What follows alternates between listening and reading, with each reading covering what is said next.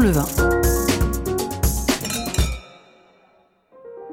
Bonjour à tous, euh, bienvenue pour cette nouvelle saison de podcast.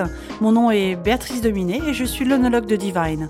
Aujourd'hui, j'ai le plaisir d'accueillir euh, Laurent Desray, meilleur ouvrier de France sommellerie. Comment vas-tu Salut Laurent? Béatrice, ça va très bien et toi? Oh, toujours, toujours, quand on démarre une séance comme ça, on va parler de choses sympas. Et figure-toi qu'aujourd'hui, bah, j'avais envie de démarrer par un sujet, je suis à peu près sûr qu'il va te parler. C'est, euh, ce sont plutôt les vins idéaux pour l'apéritif.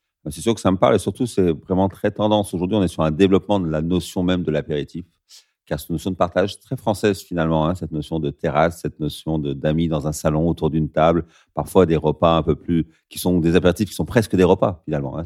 C'est des repas plus, plus faciles, plus rapides à, à organiser et où on partage beaucoup. Donc l'apéritif c'est ça et c'est en même temps l'avant-repas. C'est-à-dire c'est ce moment où on va commencer le repas. Il faut quelque chose pour se mettre en route, pour préparer le palais, l'essence au repas qui va suivre. Donc c'est très important de bien le commencer et c'est pour ça que les, les vins de l'apéritif sont très très importants.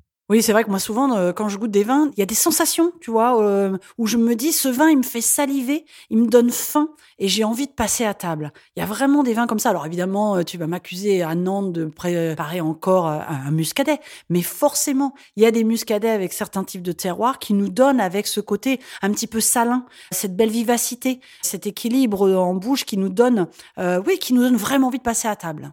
Il est vrai que dans l'équilibre d'un vin, on, on, a toujours sur les vins blancs, parce qu'on parle des vins blancs, effectivement, on parlera après d'autres vins, un équilibre autour de la notion de moelleux, d'onctuosité, voire de sucrosité, et la notion de vivacité, d'acidité, de fraîcheur. Et il est fondamental d'avoir un petit peu d'acidité, cette tension en fin de bouche qui vient nous faire saliver. L'acidité en bouche, c'est ce qu'on appelle aussi, de manière populaire, le goût de reviens-y. Et c'est vraiment ça qu'on va rechercher à l'apéritif. Cette sensation salivante, rafraîchissante en fin de bouche, amenée euh, par les acides naturels du vin qui vont faire qu'on a envie de prendre le verre de plus. Et c'est ça finalement un apéritif, c'est un verre qui nous donne envie d'aller plus loin dans le repas. Donc oui, tu as raison, tu parlais des muscadets, mais on va le trouver sous d'autres climats généralement continentaux, tout le long du Val-de-Loire, en Bourgogne, sur des beaux chardonnays, en Alsace, sur des beaux Riesling ou même des sylvaneurs, quelque chose sur la fraîcheur, sur la tension. On doit trouver des vins blancs qui amènent cet équilibre avec cette finale en bouche légèrement acidulée, qui nous donne envie de continuer le repas sans alourdir le palais. Donc effectivement, un vin blanc un peu frais, un peu tendu, voire mieux, comme tu le racontais ici en pays océanique, un peu salin, un peu iodé, va nous donner l'envie de continuer. Mais toi, ok, tu es habitué au vin blanc, mais si tu goûtais autre chose qu'un vin blanc, parce que là, on a bien compris qu'un vin blanc sec, c'était ton idéal. Et si c'était autre chose? Ah bah, Ça pourrait être un rouge aussi, puisque de toute façon, on voit de plus en plus de gens qui aiment le rouge, mais je démarrerais sur un rouge un petit peu souple, tu vois, un petit peu sur le fruit. J'ai pas l'habitude que on va crescendo. C'est-à-dire qu'on démarre sur un vin un peu souple pour aller vers des vins un peu plus charpentés.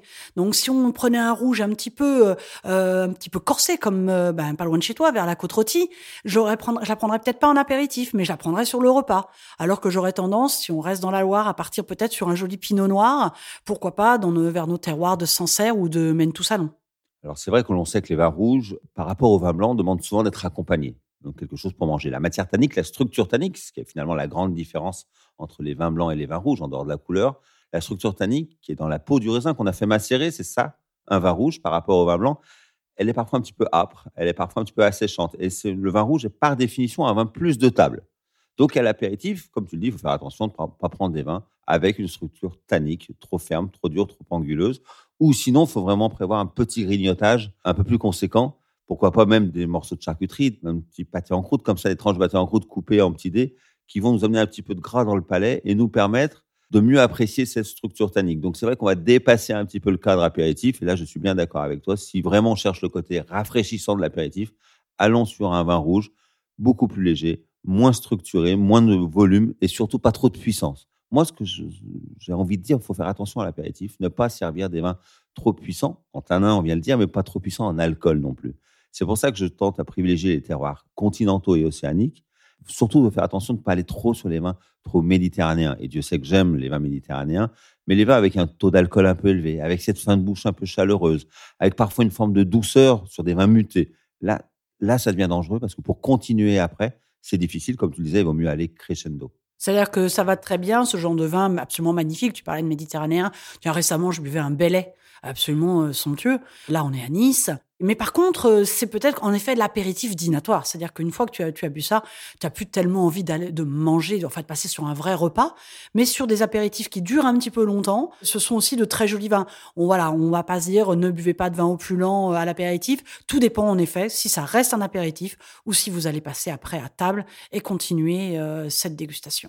moi, je pense que si on est vraiment dans le repas classique, consensuel, familial, de Noël, de Pâques et dominical, si on le souhaite, l'apéritif idéal, je sais pas si tu es d'accord avec moi, c'est peut-être une belle bulle de champagne, cette fraîcheur d'un chardonnay dominant sur un beau blanc de blanc champenois, où on va avoir à la fois cette acidité que l'on recherchait tout à l'heure, une forme de légèreté et l'effervescence qui vient vraiment me réveiller le palais. Moi, c'est ça que j'aime beaucoup sur les, les repas comme ça, un peu épicuriens, gastronomiques. Je trouve que la coupe de champagne reste un très bel apéritif. Tout à fait. Je, écoute, je pense que c'est une très belle conclusion, Laurent. Moi, le champagne, je le prends toujours en apéritif. J'avoue que je ne l'aime pas trop en fin de repas, mais ça, c'est vraiment un goût euh, personnel. Et puis, euh, c'est aussi euh, la preuve que ben, il y a plein de choses qui vont à l'apéritif. Faites-vous plaisir avant tout, comme on a dit. L'important, c'est la convivialité, le partage, et puis l'esprit d'ouverture. Voilà. Je vous souhaite à tous de très belles dégustations. Merci. Salut Béa. À très vite.